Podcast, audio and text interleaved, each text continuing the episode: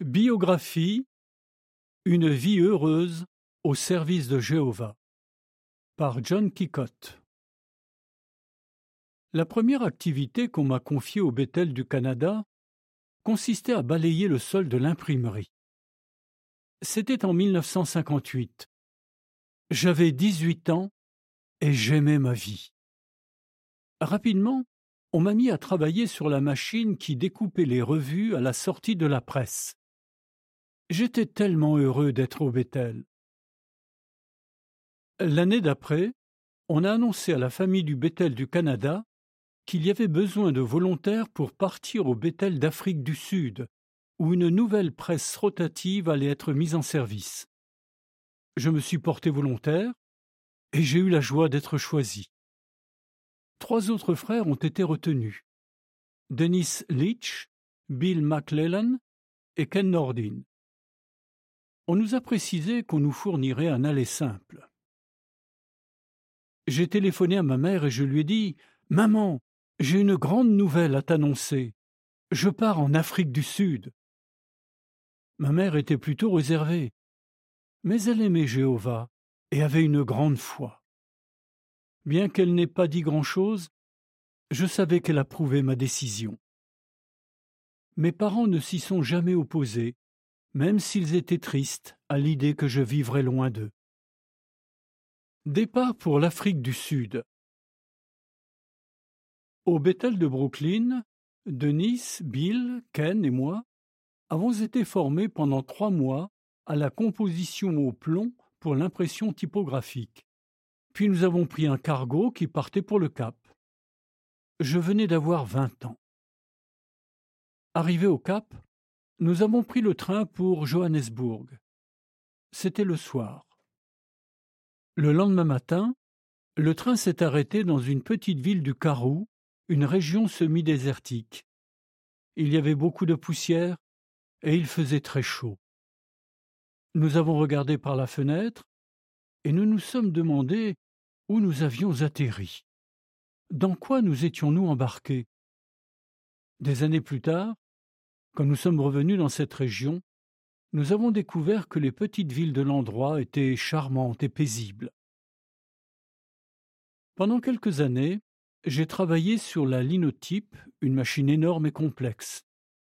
Je composais des lignes de texte en plomb fondu destinées à l'impression de nos revues. La filiale les produisait dans de nombreuses langues africaines, non seulement pour l'Afrique du Sud, mais aussi pour beaucoup d'autres pays plus au nord. La nouvelle presse rotative qui nous avait amenés à l'autre bout du monde tournait à plein régime. Plus tard, j'ai travaillé au bureau de l'imprimerie qui s'occupait de différentes activités liées à l'impression, à l'expédition et à la traduction de nos publications. J'avais une vie bien remplie qui m'apportait une grande satisfaction. Mariage et nouvelle affectation. En 1968, je me suis marié avec Laura Bowen, une pionnière qui habitait près du Bethel. Elle faisait aussi de la dactylographie pour le service de la traduction. À l'époque, les Bethélites qui se mariaient ne pouvaient pas rester au Bethel. Nous avons alors été nommés pionniers spéciaux. Après avoir passé dix ans au Bethel, où j'avais été logé et nourri, j'étais un peu inquiet. Comment allions-nous nous en sortir avec la location accordée aux pionniers spéciaux?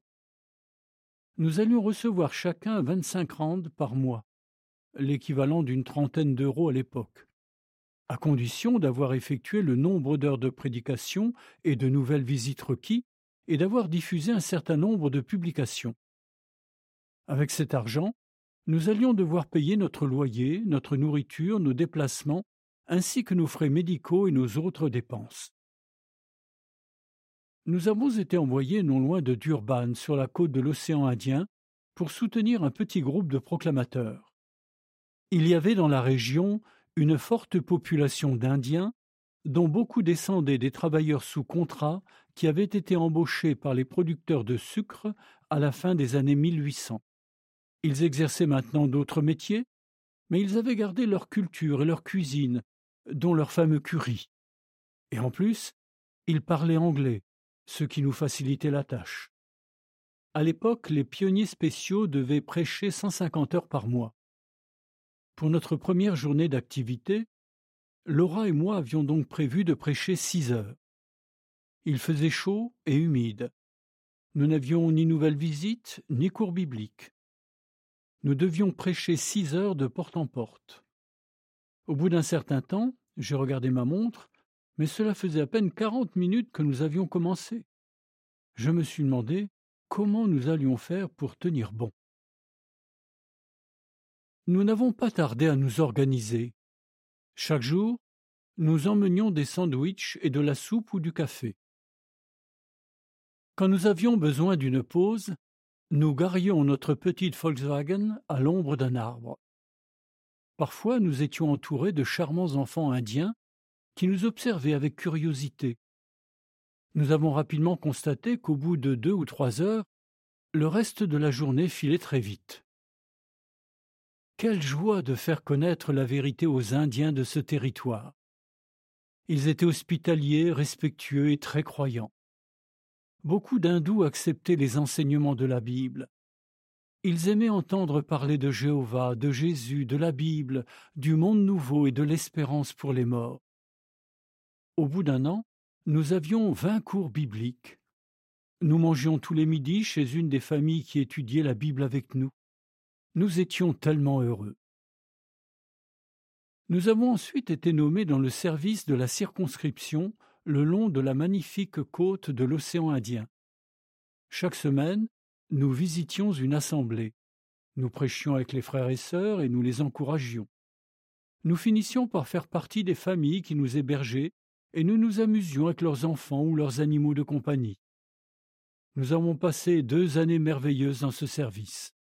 Mais un jour, un frère de la filiale m'a appelé et m'a dit Nous aimerions que vous reveniez au Bethel. Je lui ai répondu Tu sais, nous sommes très heureux là où nous sommes. Mais naturellement, nous étions prêts à servir Jéhovah partout où nous serions envoyés. De retour au Bethel.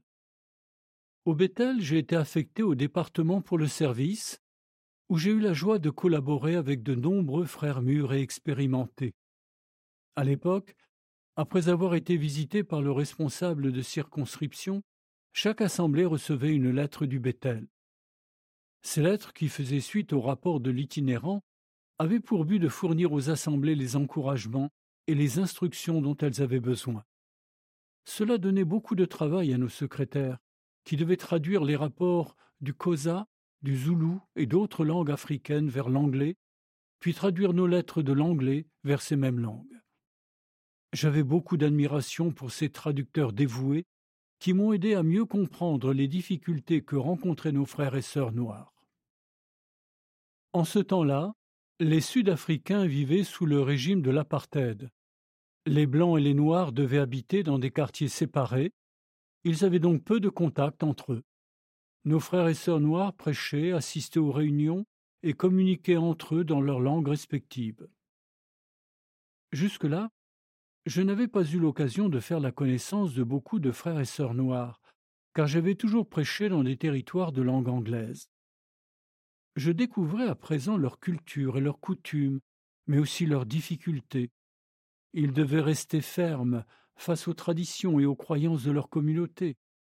Il leur fallait du courage pour abandonner les traditions contraires aux Écritures et refuser de pratiquer des rites spirites, car ils subissaient une forte opposition de leur famille et des habitants de leur village. À la campagne, les gens étaient très pauvres. La plupart n'avaient pas été à l'école pendant longtemps, mais ils respectaient la Bible. J'ai aussi été amené à traiter des questions juridiques en lien avec la liberté de culte et la neutralité chrétienne. De jeunes enfants témoins étaient renvoyés de l'école parce qu'ils refusaient de participer aux prières et aux chants religieux. Leur fidélité et leur courage ont fortifié ma foi. Dans le petit pays d'Afrique appelé à l'époque le Swaziland, aujourd'hui l'Eswatini, nos frères et sœurs ont subi une autre épreuve encore. Quand le roi Sobuza II est mort, on a demandé à tous les citoyens de respecter certains rites de deuil.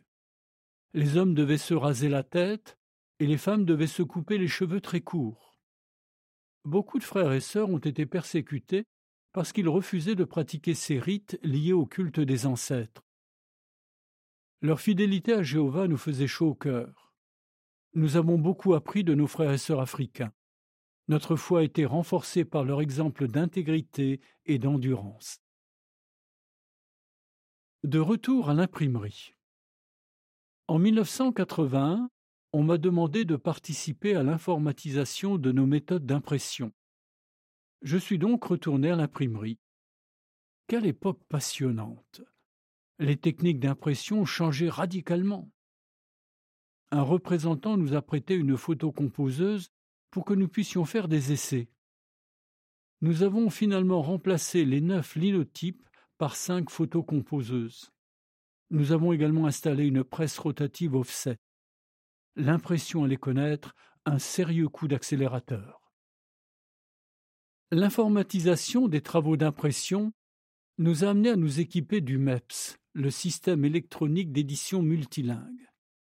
Que de chemins parcourus depuis les encombrantes et lentes linotypes et presses typographiques qui avait fait venir quatre bétélites canadiens en Afrique du Sud. Depuis, nous avions tous les quatre épousé des pionnières zélées qui aimaient Jéhovah. Bill et moi étions Bethel, Ken et Denis avaient eu des enfants et s'étaient installés dans les environs. Les activités de la filiale prenaient de plus en plus d'ampleur. Nous traduisions et imprimions des publications dans toujours plus de langues et nous les envoyions à d'autres filiales. Il nous fallait donc des installations plus grandes. Les frères ont construit un nouveau Bethel dans un magnifique endroit à l'ouest de Johannesburg. Il a été inauguré en 1987. Cela a été un plaisir pour moi de vivre l'expansion de nos activités en Afrique du Sud et de faire partie du comité de la filiale de ce pays pendant des années. Encore une nouvelle affectation. En 2001, j'ai été invité à faire partie du comité de la filiale des États-Unis qui venait d'être formé. Quelle surprise Nous étions tristes à l'idée de quitter nos amis et nos activités en Afrique du Sud, mais impatients de commencer une nouvelle vie comme membres de la famille du Bethel des États-Unis. Nous avions cependant une inquiétude. La mère de Laura prenait de l'âge, et depuis New York, nous ne pourrions pas faire grand-chose pour elle. Les trois sœurs de Laura ont alors proposé de prendre soin d'elle et de la soutenir financièrement. Elles nous ont dit Nous ne pouvons pas être dans le service à plein temps, mais si nous nous occupons de maman, vous pourrez continuer de servir Jéhovah au Bethel. Nous leur en sommes profondément reconnaissants. Mon frère et ma belle-sœur, qui habitaient à Toronto, avaient manifesté le même état d'esprit. Ma mère, qui était veuve, vivait chez eux depuis plus de vingt ans. Ils l'ont entouré d'amour et de soins jusqu'à sa mort, peu après notre arrivée à New York. Quelle bénédiction d'avoir des membres de sa famille qui sont prêts à faire des sacrifices pour s'occuper de parents âgés, ce qui n'est pas toujours simple. Aux États-Unis, j'ai participé pendant quelques années à la production des publications une activité qui a continué de se moderniser et de se simplifier. Plus récemment, j'ai été affecté au service des achats. J'ai été très heureux ces vingt dernières années de faire partie de cette grande filiale qui compte environ 5000 bétélites et 2000 volontaires non résidents. Il y a soixante ans, je n'aurais jamais imaginé qu'un si beau parcours m'attendait. Durant ces années, Laura a toujours été là pour me soutenir. Quelle vie passionnante nous avons eue. Nous gardons d'excellents souvenirs de toutes nos affectations, des merveilleux frères et sœurs avec qui nous avons collaboré, et de ceux que nous avons rencontrés dans de nombreuses filiales lors de nos déplacements aux quatre coins du monde. Maintenant que j'ai plus de quatre-vingts ans, ma charge de travail a été allégée, car de nombreux jeunes frères capables ont été formés pour prendre le relais. Un psalmiste a écrit Heureuse la nation dont le Dieu est Jéhovah. Psaume 33, verset 12. C'est tellement vrai. Je remercie Jéhovah d'avoir pu goûter au bonheur que connaissent ses adorateurs. Fin de l'article.